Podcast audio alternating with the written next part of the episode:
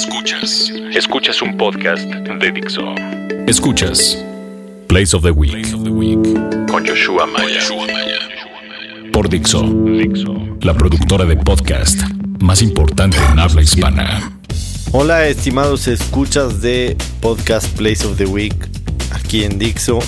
Un placer saludarlos de nuevo con una semana que estuvo bastante, bastante movidita principalmente en, cuestión de Copa América. Fútbol.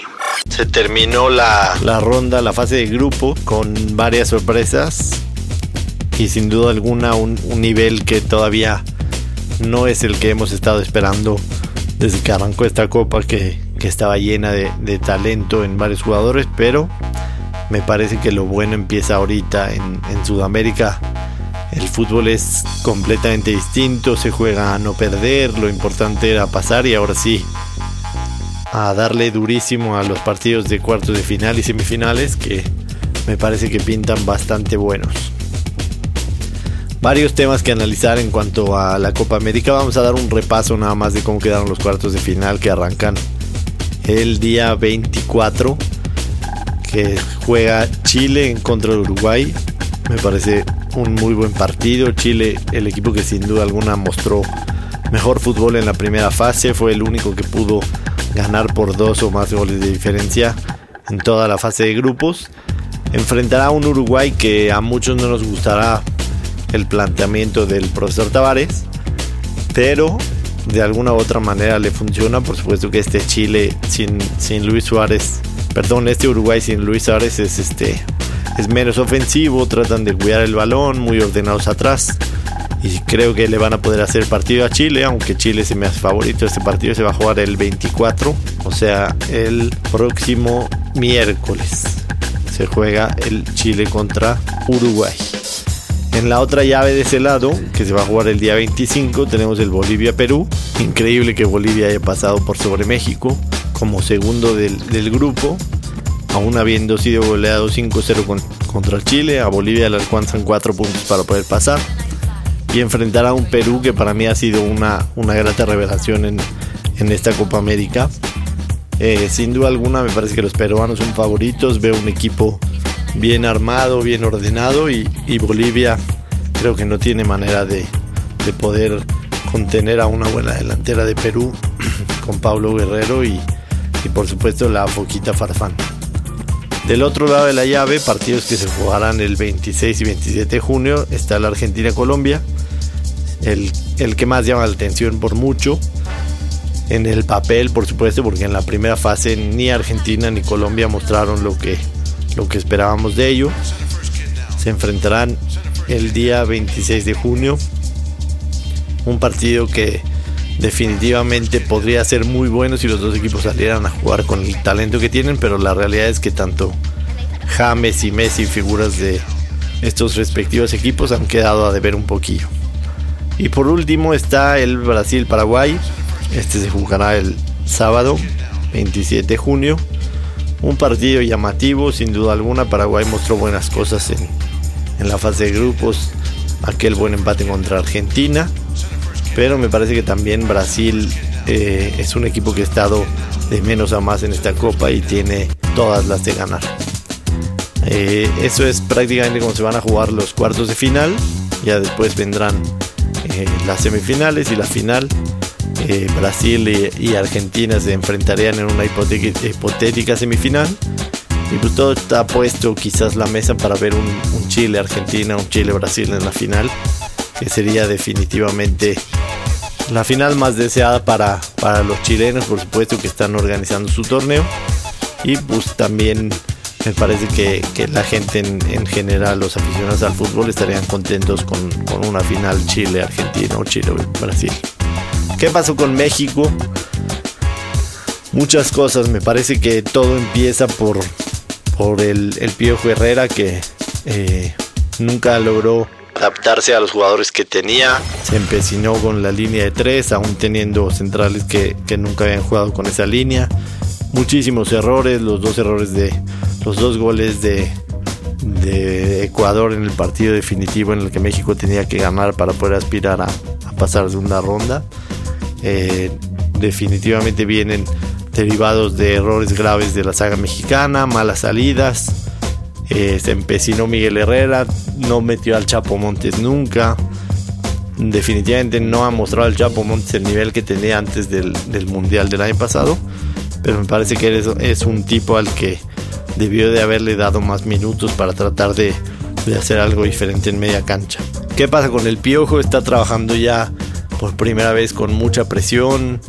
Regresó y dio unas declaraciones bastante polémicas, enfrentando a los periodistas, incluso haciéndoles preguntas él cuando en realidad los periodistas son los que deberían de preguntar y Miguel Herrera responder, pero se puso bastante bravucón, se ve que está muy presionado, todo empezó mal desde aquellos tweets que mandó en, en plena veda electoral, que definitivamente empezaron a, a ponerlo un poquito de presión y por supuesto que el fracaso en la Copa América eh, hace que esto se, se, haga más grande y, sin duda alguna me parece que esto no es nada adecuado para, para el Piojo.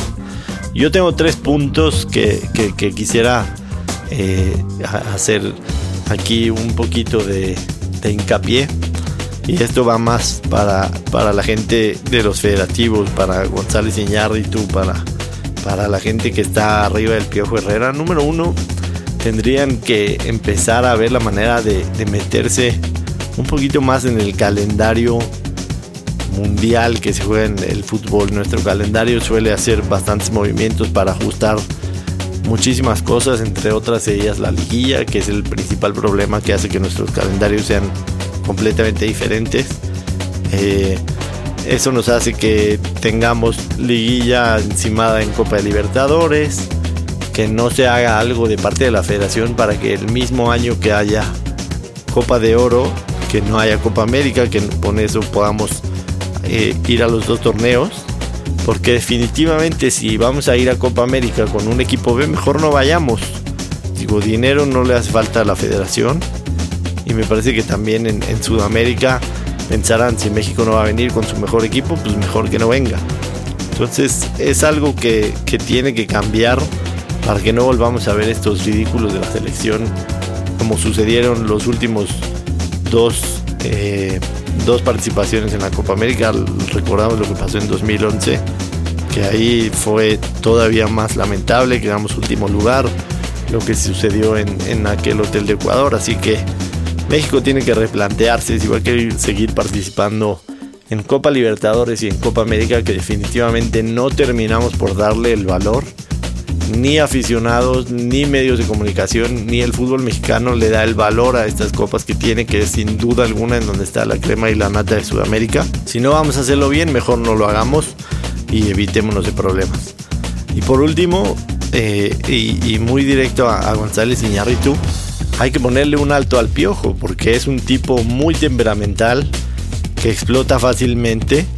Y si se va a poner a, a discutir de tú a tú con la prensa, si se va a poner a discutir con los fanáticos, incluso con medios de comunicación. Sabemos que se metió ahí con, con Martinoli y, la hija del Piojo. Si alguien no le pone un alto, esto va a reventar muy pronto y vamos a volver a caer en el mismo problema que hemos tenido los últimos 20 años de no tener un director técnico que, lo, que cumpla un proceso de, de cuatro años. Me parece que por ahí la Volpe quizás sí lo hizo, pero el resto necesitamos un director técnico que sea comprometido, que se ponga a trabajar, que deje las redes sociales para estar comercializando todo tipo de estupideces y que se pongan a hacer trabajo de cancha, que eso es lo que le hace falta mucho a México para poder encontrar. Definitivamente nos dimos cuenta que no estamos para armar dos selecciones. Si a Brasil le cuesta trabajo armar una selección, que a México no le cueste, pues es difícil de pensar. Entonces, definitivamente tienen que empezar a arreglar los problemas en casa, hablar con el piojo, que se olvide de sus tonterías, no le hace falta dinero ni a él ni a la federación, que dejen todas las cosas que son extra cancha para ponerse a trabajar y me parece que México podría empezar a tener buenos resultados como el año pasado porque este año ha sido fatal, no nada más a nivel de la selección mayor, lo que pasó con la femenil que ni siquiera pudo avanzar a siguiente ronda en el mundial otra vez, nunca lo han logrado hacer lo que pasó con la sub-20, que fracasaron en el Mundial con, con Almaguer, lo que pasó ahorita en Copa América, y se viene una Copa de Oro que si pensamos que va a ser fácil no nada más ganarla, sino llegar a la final, estamos totalmente equivocados. Estados Unidos está armando un gran equipo con muchos jóvenes, están con una selección muy renovada y tenemos que en realidad ponernos a trabajar y hacer las cosas bien si queremos pensar en ganar o llegar a la final de la Copa Oro. Sabemos que además vimos a un Jamaica que incluso hizo mucho mejor papel que México, independientemente de que no haya logrado ningún punto. Eh, por supuesto Costa Rica, Honduras, no va a ser nada fácil la Copa Oro, entonces si Herrera no se pone a trabajar vamos a tener muchos problemas. Ya platicaremos más adelante de, de lo que se viene en Copa Oro y por supuesto lo que haya sucedido en Copa América. Para no salirme del tema fútbol, me gustaría hablar de lo que está haciendo los Tigres de, la Universidad de Nuevo León. Tienen un equipo, armaron un equipo impresionante. La, llegada del francés Guignac me parece que es fantástica, que le hace muy bien al fútbol mexicano. Un tipo que viene del Olympique de Marsella, que estuvo peleando toda la temporada en la Liga 1 de Francia. Y le va a hacer muy bien, por supuesto que la llegada de Uche, ahora se anuncia lo de Aquino. Tigres tiene un trabuco y debería de ganar sin problema la Copa América o quizás este digamos por lo menos llegar a la final y, ser un serio candidato. Y no se diga el torneo mexicano hoy veo a Tigres como si fuera un, equipo de estrellas por sobre todo pero por supuesto el chiste de todo es que Tuca Ferretti le suelte la soga que normalmente le suele poner a esos, equipos y lo suele jugar pero lo que hizo Tigres en la temporada baja es de realmente eh, resaltarse. Me parece que tendremos un equipo demasiado animador en la liga y que si, si Tuca así lo quiere, va a ser un espectáculo verlos jugar. Béisbol. Bueno, nos pasamos al tema de béisbol de grandes ligas. El día sábado, Max Scherzer tiró un juego sin hit ni carrera. Estuvo a un out prácticamente de, de, tirar un juego perfecto. Eh, un, golpe ahí a, a, Tabata que me parece muy polémico. Me parece que el, bateador baja el codo para que le pegue esa bola. Por supuesto que son reglas no, no, no escritas y no detalladas y además es, este para juzgar de acuerdo al criterio de, los umpires, pero una lástima que no, no, tuvo el juego perfecto, pero sin duda alguna lanzar un sin hit y carrera es muy bueno en, cualquier circunstancia y lo hizo Max Scherzer que está teniendo una muy buena temporada. Eh, por algo le pagaron alrededor de, 300 millones de dólares los Nationals, así que cuidado con este pitcher que no nada más lo hizo este sábado, sino venía de una salida anterior que solamente había recibido un hit, así que estamos viendo a uno de los mejores lanzadores de, grandes ligas. En los standings de, la, semana pasada que los repasamos, eh, los Mets, como, como había adelantado, vienen en capa caída, ya no están en, primer lugar de su división en el este de la Nacional. Ahora lo ocupa Washington, aunque nada más por un juego y media ventaja. Atlanta está sorprendiendo con una temporada de 500. No pensábamos que tuviera una buena temporada después de cómo se desmantelaron antes de, arrancar la temporada. San Luis sigue siendo el mejor equipo de grandes ligas por mucho. Eh, aunque Pittsburgh tiene una marca de 39-30, todavía están a 6 juegos de distancia de los pájaros rojos. Los Dodgers que tienen una, una este, encarnizada batalla con, San Francisco, quien le ha ganado 9 de los 12 que han disputado esta temporada, se mantiene en el tope del, del oeste. Y en la Liga Americana, los sorprendentes Reyes de Tampa lideran el este de la Liga Americana. Están un juego arriba de los Yankees, que también están jugando muy buen béisbol. También Baltimore y Toronto están peleando ahí muy cerca. Boston muy abajo con una marca de 31 ganados y 40 perdidos. A 9 juegos de distancia de las rayas de Tampa Bay. En la central, Kansas City se empieza a establecer como, como el equipo que va a dominar esa división. Nada extraño, ¿no? Sabiendo que el año pasado llegaron a, a la final para disputar el campeonato de las grandes ligas. Y en el oeste Houston se sigue manteniendo arriba por sobre Texas y Anaheim con diferencia de 3 juegos y medio y 5 juegos y medio respectivamente. Se empieza a calentar la MLB y ya prácticamente estamos llegando a lo que es la mitad de temporada con algunos de los equipos con 70 partidos disputados, así que eh, prácticamente en dos semanas estaremos hablando de, la mitad de temporada y se vendrá el, el All-Star Game que prácticamente, que en, otras palabras marca eh, lo, que, lo que es la mitad de la temporada y los equipos empiezan ya a jugar mejor pelota para tratar de desprenderse y, llegar a, los, a los playoffs, ¿no? Que, que pintan para estar muy interesantes según lo que, lo que vemos ahorita. Golf. Hablar un poquito de golf. Sé que hay muy poca afición en, en este, en, nuestro país por este deporte. Pero se jugó el fin de semana en Chambers Bay, un campo que tiene unas vistas espectaculares. Evidentemente no estaba en, su mejor en su mejor estado, los greens estaban demasiado maltratados y, eso hizo que varios de, los jugadores se quejaran. Pero la realidad es que fue un torneo inmensamente eh, divertido. Vimos a un Jordan Speed que llegaba como favorito para ganarlo. Y para describir lo que sucedió en los últimos tres hoyos, Dustin Johnson se cayó en el 13 con un doble bogey. Eh, Jordan Speed se puso menos 6 en, en, el hoyo 16 con 3 de ventaja sobre Dustin Johnson y Louis Tyson que había terminado con tarjeta de menos 4. Eh, Jordan Speed tira un doble bogey en el 17, un par 3 que se le complicó demasiado. Estuvo a nada de, tirar un gran tiro de salida, pero la bola se cae. Doble bogeys, baja menos 4, empatado con Ustaisen que había acabado. Y Dustin Johnson que venía un hoyo atrás. En el 17 también hace birdie para empatar todos con menos 4. El hoyo 18, un par 5, que para muchos eh, se pensaba que podría ser también incluso un par 4, pero un par 5. Eh, Jordan Speed tira un gran tiro de salida directo al fairway. Eh, su segundo tiro se, monta en, dos en el green. Y le queda un pot de 12, de 12 pies para, para hacer un eagle. No lo logra, pero logra el birdie. Y con ello se pone con tarjeta de menos 5, pero atrás venía Dustin Johnson que prácticamente hizo lo mismo, un muy buen tiro de salida, se montó en dos en el green, deja un pot para Eagle de 12 pies, lo falla y le queda un pot para empatar de 3 pies, que prácticamente todos estábamos seguros de que esto se iba a empatar y se iban a ir a, a playoffs, que los playoffs se hubieran jugado el día lunes de 18 hoyos, así es como se juega en el, US Open. Y lo falla Dustin Johnson de manera increíble, inconcebible lo que, lo que dejó ir, además de una diferencia aproximadamente de 800 mil dólares.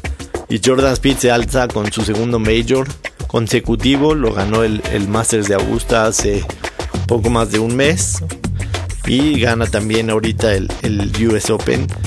Los logros que consiguió Jordan, Jordan Speed fue el más joven en ganar el US Open desde 1923, el más joven en ganar dos majors desde 1922, el segundo jugador desde 1940 que ha ganado cuatro veces en el Tour.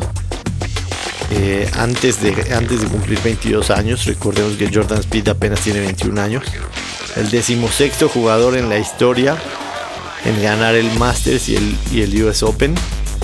Y el quinto jugador en ganar el Master y el US Open en la misma temporada. Entonces, impresionante lo que, lo que consiguió Jordan Speed, que me parece es una estrella naciente. Repito, tiene 21 años y sin duda alguna estamos viendo el nacer de un gran jugador que independientemente que Tiger Woods pues, ya no esté en su mejor momento, me parece que lo que veremos de Jordan Speedy y por supuesto de Rory McIlroy eh, le va a dar mucha vida al golf para que la gente que era pro Tiger vuelva a regresar algo similar a lo que sucedió en la edad de, Michael Jordan. Prácticamente eso es lo más relevante que tuvimos el fin de semana pasado en el deporte. Eh, mencionar que los Chicago Blackhawks ganaron la Stanley Cup, su tercera en seis años. Eh, y este, sin duda los campos de entrenamiento de la NFL que ya están en camino. Así que estaremos ahondando más de este tema y por supuesto vendrán muchas cosas interesantes para comentar en el siguiente podcast. Los espero el próximo martes con una nueva edición y espero sus preguntas y comentarios como siempre. Muchísimas gracias por escucharnos. Hasta luego. Esto es Place of the Week. Mixup.